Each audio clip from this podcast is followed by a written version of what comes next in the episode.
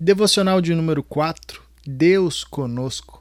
Seguimos na nossa série de reflexão baseado no livro de Lucas e hoje nós conversaremos sobre Jesus liberta. E o nosso texto base é Lucas capítulo 9, do verso 37 ao verso 45, onde nós encontramos a seguinte passagem: No dia seguinte, quando desceram do monte, uma grande multidão veio ao encontro dele. Um homem da multidão bradou: Mestre, rogo-te que dês atenção ao meu filho, pois é o único que tenho. Um espírito domina, de repente ele grita, lança-o em convulsões e o faz espumar, quase nunca o abandona, e o está destruindo. Roguei aos teus discípulos que o expulsassem, mas eles não conseguiram. Respondeu Jesus: Ó geração incrédula e perversa, até quando estarei com vocês e terei que suportá-los? Traga-me aqui o seu filho. Quando o menino vinha vindo, o demônio o lançou por terra em convulsão. Mas Jesus repreendeu o espírito imundo, curou o menino e o entregou de volta a seu pai.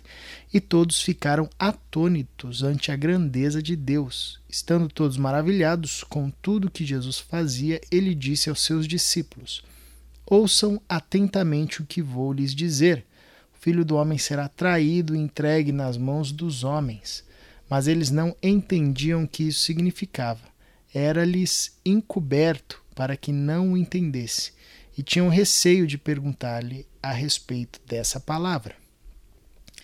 Israel, nós estamos aqui diante de uma ação poderosa de Jesus frente a uma ação infernal, diabólica, uh, na vida de um menino, de um, de um moço, uh, como o texto diz para nós, e que gerava grande, grande angústia principalmente ao seu pai. Né? Era o único filho que ele tinha e esse filho ele estava dominado por um espírito maligno que é, o lançava é, em convulsões, o fazia espumar, é, não o abandonava e, acima de tudo, estava levando a vida desse rapaz à destruição, como é comum a toda obra infernal, vai sempre nos conduzir à morte. Né?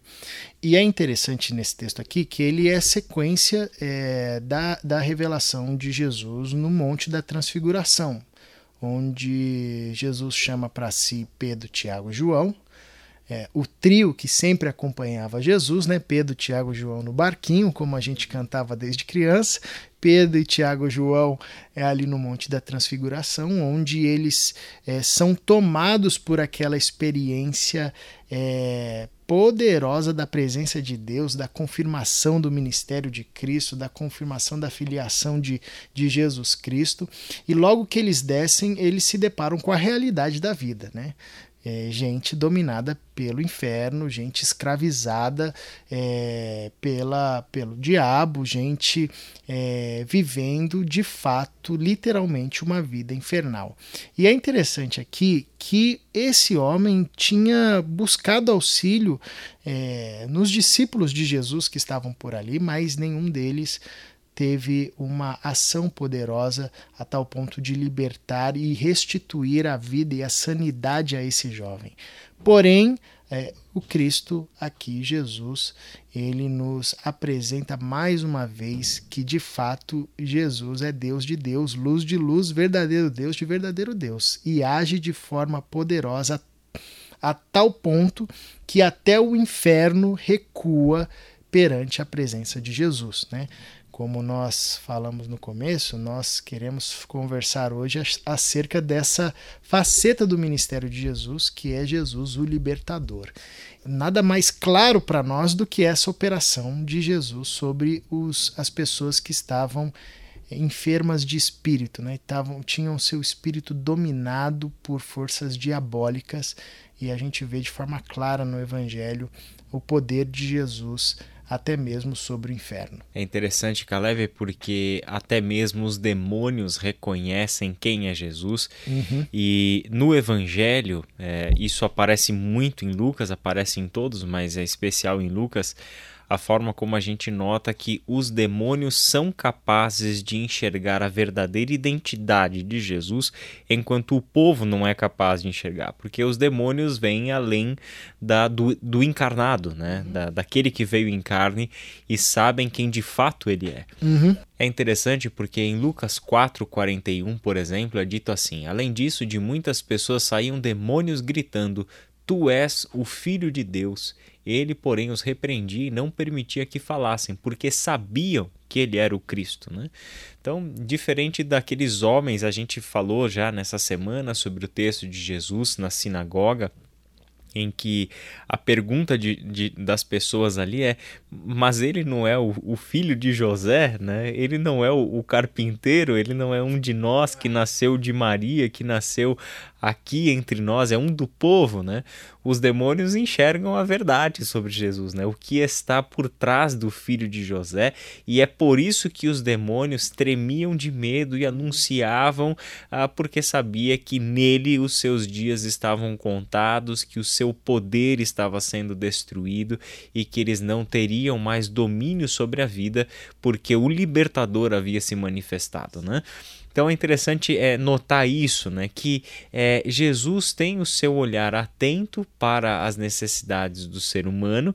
Essa é uma história que, com tanta clareza, mostra Jesus se compadecendo desta condição de, de uma pessoa oprimida pelos poderes dos infernos, das trevas, e Jesus se coloca ali para libertar essa pessoa.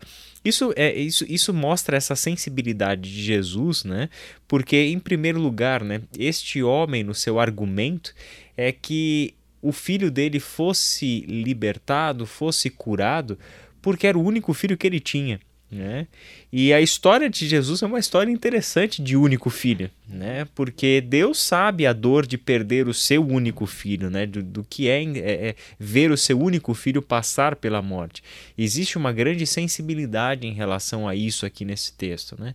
Uma outra coisa que me chama a atenção nesse texto, Caleb, é a forma como que a autoridade de Jesus é reconhecida de uma forma impressionante. Não é apenas saber quem era Jesus, mas é um obedecer ao comando de Jesus é a palavra do Cristo que tem o poder sobre a vida e sobre a morte, e ele dá o comando e os demônios têm que obedecer ao seu comando, né?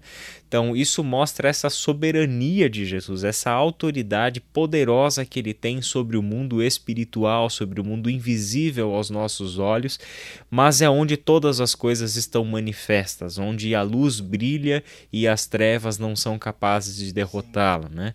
Então, é, eu acho que este é um bom exemplo que nós temos dentro do Evangelho de Lucas para mostrar o quanto que Jesus em tudo o que faz está agindo para libertar os seres humanos dos poderes das trevas que impedem que este ser humano viva a vida conforme criada por Deus e é esta vida de Deus que ele quer doar a nós. Né? Uhum. E é interessante um, um, um, um, breve resumo aqui no verso 42 que, que mostra a obra de Jesus é, é, o que Jesus faz conosco, né? Quando no finalzinho do 42 diz: Mas Jesus repreendeu o espírito imundo, curou o menino e o entregou de volta ao seu pai. Isso, isso evidencia, é uma parábola do que aconteceu conosco, né? Uh, Jesus na cruz do Calvário vence os nossos inimigos, a morte, o pecado, o nosso acusador, nos restaura a vida né? e nos entrega ao Pai. Pai, eles estão aqui. Né? Uh, eles estão prontos. Eu, eu, eu entreguei para eles novamente a vida que o Senhor havia entregado e que eles perderam, uh, e estava agora no império das trevas, mas a minha morte é, trouxe libertação é, para esses que o Senhor atraiu a mim. Né? Então é muito. É, é, esse movimento e todos os outros movimentos de Jesus, as curas, as libertações é, que a gente encontra nos evangelhos, eles são é, expressões da obra maior de Jesus, da sua redenção a, a toda criatura e a toda criação, né? Ah, é, e que ele faz a todo instante, né? De fazer, como diz a palavra, né? Convergir nele todas as coisas, né? Restaurar todas as coisas. É, então a gente vê nesse movimento aqui de Jesus, essa libertação a esse menino, um espelhamento do que ocorreu conosco, né? É, nós em Cristo Jesus somos libertos e, e não precisamos mais viver sobre o domínio do inferno, seja em qual instância for. Ah, mas temos o privilégio de sermos libertos e entregues de volta ao nosso Pai, desfrutando de uma comunhão ah, profunda em Cristo Jesus. Amém. E como diz João na primeira carta, capítulo 3, versículo 8, parte B, para isso o Filho de Deus se manifestou, para destruir as obras do diabo. Graças a Deus que fomos libertos, graças a Deus que o Filho de Deus se manifestou e desta maneira fomos libertos do reino das trevas, fomos libertos de todas as obras do maligno que atentavam contra a vida, e como você falou, né, independente das dimensões da vida, da, da instância dessa vida, nós estamos em Cristo sendo libertos por Deus, e este é o nosso grande motivo de gratidão. Vamos orar por isso? Senhor nosso Deus e Pai, nós queremos reconhecer a tua soberania, o teu poder, a tua autoridade sobre todo o poder e todo o domínio que existe neste mundo, Pai amado. Sejam poderes e autoridades visíveis aos nossos olhos, sejam poderes e autoridades que habitam o mundo espiritual, que nós não somos capazes de ver, mas podemos perceber as suas manifestações, podemos perceber os seus efeitos na história. Assim como o Senhor libertou no passado, o Senhor permanece a libertar. Que a tua igreja, Pai amado, atue no teu poder. Entenda, Pai querido, que ela depende da sua autoridade e do seu poder para atuar na história. Que o Senhor permaneça o libertador aos olhos da tua igreja que jamais a tua igreja confunda as coisas e substitua o Cristo que tem o poder e autoridade sobre a vida e sobre a morte por uma versão diluída de um Cristo apenas religioso, apenas intelectual, apenas moralista ou qualquer coisa desse tipo. Pai amado, nos ajuda a perceber o que está em jogo aqui, Senhor e a maneira como o Senhor se manifestou para destruir os poderes das trevas, Pai querido, para que nunca mais tenhamos qualquer compromisso que seja com o reino das trevas, mas para que os teus filhos, que foram libertos, andem na luz, vivem na luz e sejam para este mundo luz em meio às trevas. É em nome de Jesus Cristo que nós oramos. Amém. Amém.